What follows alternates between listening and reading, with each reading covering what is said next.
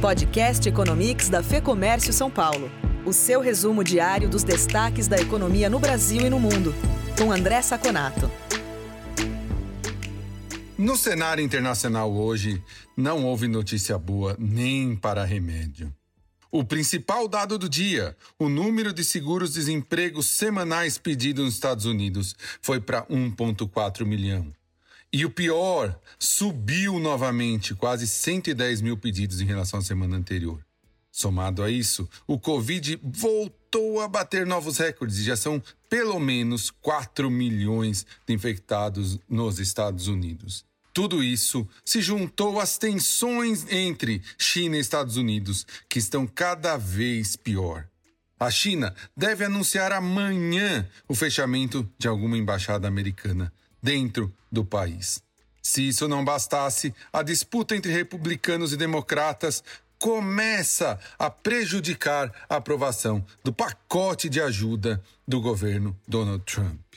Além disso, na Europa, o principal negociador da União Europeia, Michael Barnier, falou que os britânicos estão sem vontade de negociar e falou também que a União Europeia vai começar a restringir as negociações se isso continuar.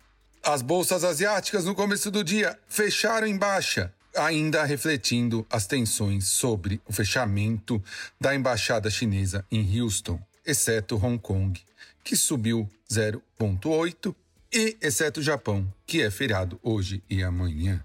Assim, o Dow Jones caiu 1,31% e o Nasdaq devolveu os lucros e caiu 2,29%. Aqui no Brasil, a Bovespa não teve como andar sozinha. Mesmo com notícias boas sobre o entrosamento do ministro Paulo Guedes, o presidente da Câmara, Rodrigo Maia, e a reforma administrativa que voltou à tona fortemente, não foram suficientes para segurar o índice da Bolsa Brasileira que fechou em queda de 1,91% a 102.293 pontos. Lembrando que no melhor do dia ela quase bateu 105 mil pontos. O dólar também refletiu a fuga para a qualidade ou a, um maior risco dos investidores. Fechou a R$ 5,21, uma alta de 1,92%. Por hoje é só. Até o próximo Economics.